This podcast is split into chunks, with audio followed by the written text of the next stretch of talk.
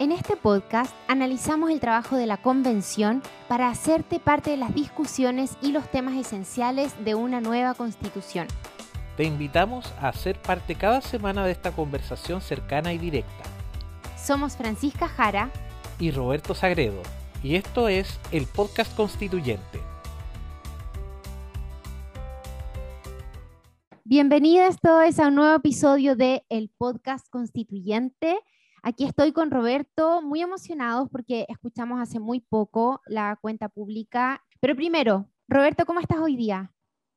Hola, Fran, muy bien. Ya empezó septiembre acá en Chile por lo menos, así que ya se viene la primavera. Esperemos que esta primavera no solamente traiga buenos ánimos para todos quienes nos escuchan, sino también para la convención, ya que ahora en septiembre entramos eh, en fase más decisiva sobre todo respecto al reglamento y a la conformación de las comisiones permanentes. Sí, y por eso creo que fue súper especial y en el momento perfecto que hoy día, exactamente a dos meses, ¿no es cierto?, de haber comenzado el trabajo de la convención, hicieran una cuenta pública para contarnos en resumen en qué han estado trabajando estos dos meses. Yo escuché la transmisión de la cuenta que hizo Jaime Baza. No sé si es que hubo otras transmisiones, entiendo que sí, que esto fue simultáneo en distintas regiones, pero nosotros escuchamos la de Jaime, ¿no? Así es. ¿Qué te pareció? Jaime Baza creo que hace la diferencia de que no es un tipo político, él es profesor, es un académico. Y en ese sentido, él no tiene un lenguaje en un tono estadista o que tiene que entrar a convencer a una gran población de una gran épica, como generalmente la gente espera de los políticos. Él habló de una manera súper sencilla, con un lenguaje bien coloquial, no garabato, se entiende, pero sí como si le hiciera clase a un curso de cabros de 18 años. 19 años. Y en ese sentido me gustó, lo hizo, dicho sea paso, en una plaza de una población en, Viña del Mar. O sea, no estamos hablando de ningún recinto cerrado, de ningún gran espacio donde se concentran las grandes mayorías de este país. No, lo hizo en un lugar, él mismo dijo, lo hago en un lugar donde yo mismo hice campaña, donde yo mismo eh, me reuní con la gente, con las organizaciones sociales de este sector, un lugar súper normal, poco típico para una cuenta pública de una institución muy relevante. En cuanto al contenido, me llamó mucho la atención también cómo se tomó esta cuenta. Las cuentas públicas en Chile, por lo general, han sido como de dos estilos. Antiguamente las cuentas públicas, estoy hablando cuando no existía la televisión, las cuentas públicas eran un informe que el presidente de la República o eh, la respectiva autoridad entregaba a la autoridad que tiene que recibir la cuenta, en el caso del presidente del Congreso, donde indica qué es lo que se hizo, qué es lo que se gastó, qué es lo que se recaudó. Listo. Después, en época ya televisiva, todos ustedes han visto las cuentas públicas antes del 21 de mayo, hoy día en el mes de junio, donde el presidente más que nada lo que trata de hacer es rescatar lo que se hizo en el gobierno y proponer y hablar de qué es lo que se va a hacer. Típico es, y esto es ya un chiste, la cantidad de hospitales que se van a hacer, porque generalmente de eso se hace como la mitad. Pero la cuenta de, Jaime Baza se enfocó más que nada en decir, miren, estamos aquí, ya terminamos el segundo mes de trabajo y quiero explicarles cómo ha sido el trabajo durante estos dos meses. El primer mes fue de instalación práctica y el segundo mes de instalación institucional. La instalación práctica, y él parte hablando desde, ustedes se recordarán todos los problemas de desorden que incluso interrumpieron la ceremonia de, instalación de la convención, y, explicó que implicó partir una institución desde cero. De hecho, la, expresión que él usó fue de un elefante dormido o un elefante echado y que había que levantar ese peso gigante para que el elefante pudiese caminar. Y en ese sentido, lo que él explicó es que prácticamente la convención es, señores, nosotros le entregamos el edificio del ex Congreso, le entregamos el Palacio Pereira, ustedes vean lo que hagan, tienen esta plata. Hasta luego. Eso es como el mensaje que se le entregó a la convención. Eh, sin conexión, sin habilitación de salas, sin protocolos COVID, sin ver cómo se hacen las asignaciones. Entonces, todo ese primer mes fue de resolver temas prácticos. Por eso, cuando se habla o se hablaba en su minuto de que la comisión estaba trabajando lenta, incluso nosotros mismos lo hemos hablado en, esta, en este mismo podcast, que se daba la impresión en términos mediáticos de que la instalación estaba lenta, estaba lenta porque le entregaron una institución en pelota. Es verdad.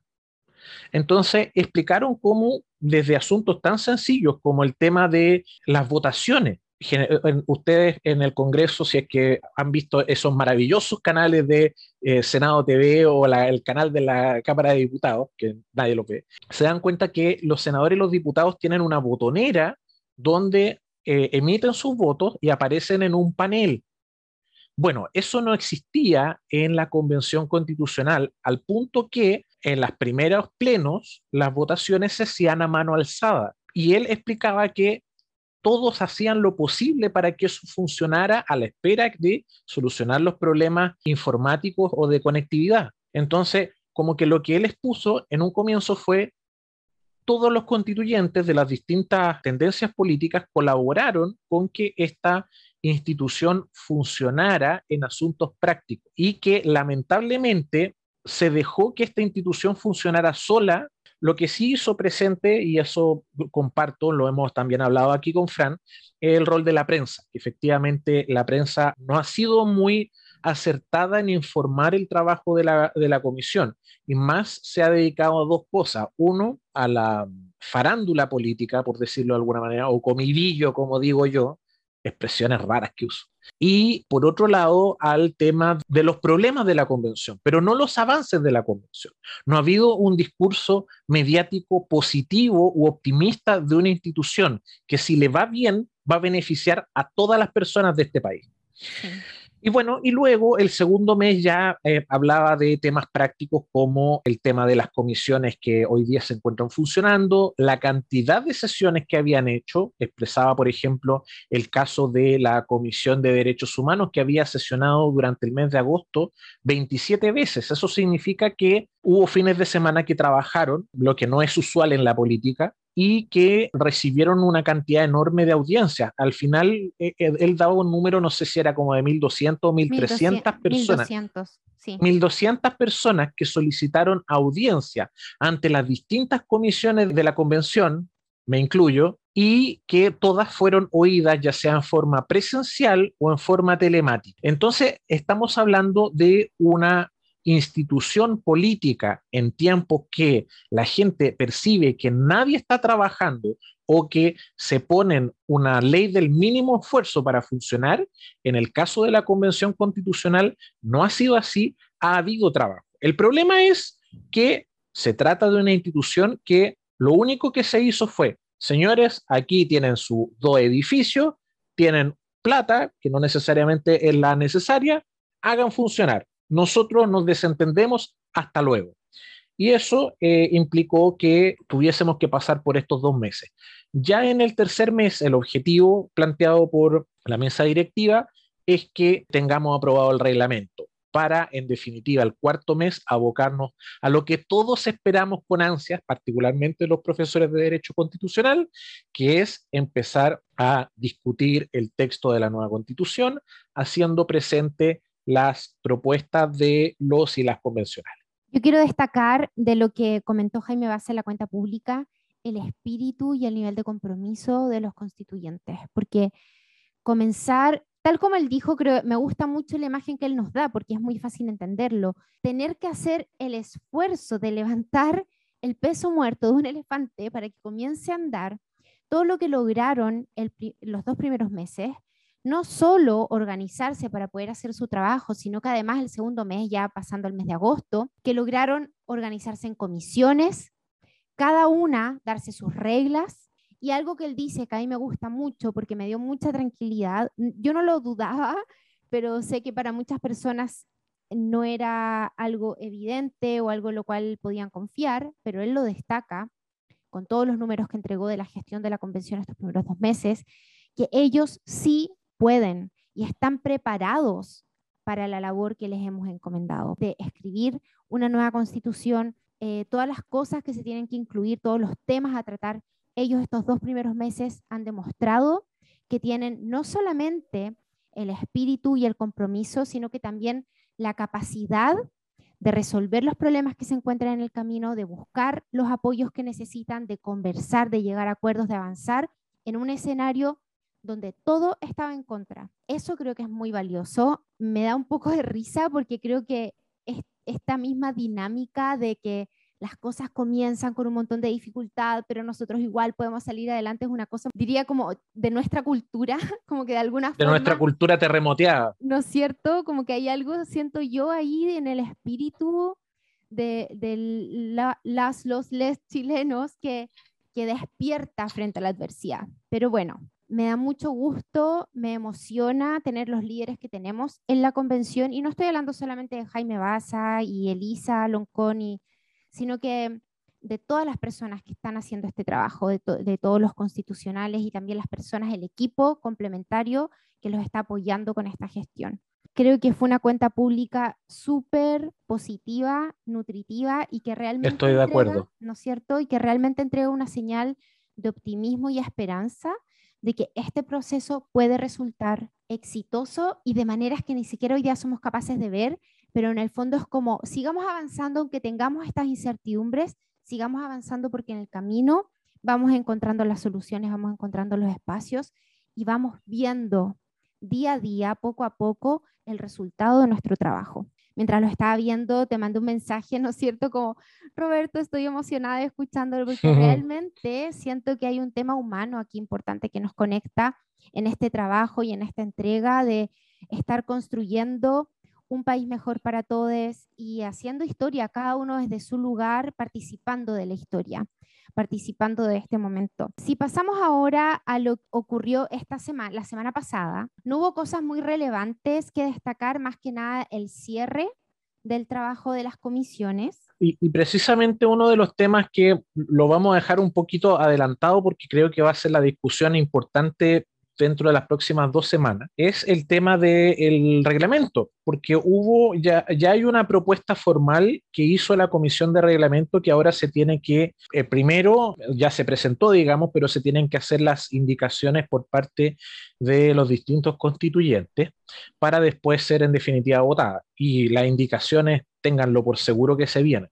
En cuanto al texto, tuve la oportunidad de leerlo completamente y, a ver, voy a tratar de evitar la lata procedimental, pero sí voy a decir dos cosas buenas y dos cosas no tan buenas. Cosas buenas, se estableció el marco sobre el cual se va a discutir la constitución, es decir, cuáles van a ser los temas que cada comisión temática va a tratar y me pareció que está bastante adecuado no hay nada tirado de las mechas que se vaya a discutir, ni hay un tema que se encuentre excluido y que deba estar en la Constitución. Por lo tanto, no estamos hablando de, eh, no sé, una mega constitución o, o una constitución que derechamente busque excluir algún aspecto importante de la vida de las personas. Eso muy bien. Segunda cosa que me parece también muy positiva en cuanto también a los principios, se estableció que los principios eh, del trabajo de la convención se reconocieron varios principios que no están en la actual constitución.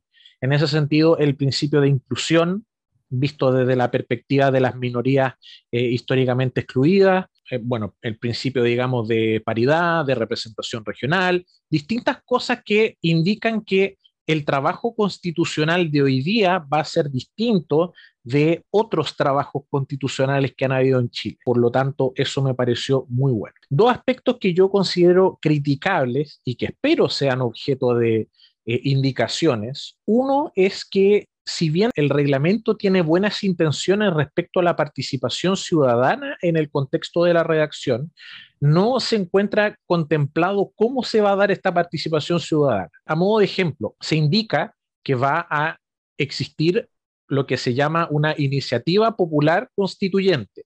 Es decir, que las personas van a poder presentar texto a la convención para ver si se incluye o no en el, en el texto definitivo. Pero no se señala cuántas personas deben firmar, qué formalidad debe presentarse, qué plazo tiene, cómo deben aprobarlo o rechazarlo eh, la convención, lo que de alguna manera lo deja en letra muerta y en Chile las letras muertas tienen un análisis histórico bien grande, por lo tanto sería ideal que fuese letra viva. Y lo segundo que me llama también mucho la atención es que no existe una adecuada comprensión del problema político de confianza en la política en Chile, al punto que no existen sanciones respecto de la inasistencia injustificada, se mantiene el, régimen de inviolabilidad de las opiniones de los eh, convencionales, como si pudiesen hablar libremente y emitir juicios de valor que afectan a las personas. Entonces, yo creo que si vamos a construir un nuevo país y una política que efectivamente sea responsable, tenemos que evitar que los convencionales tengan privilegios eh, procedimentales o que tengan un estándar de trabajo inferior al que tienen los trabajadores de este país. Si se mejoran esos dos aspectos, yo creo que vamos a tener una muy buena constitución.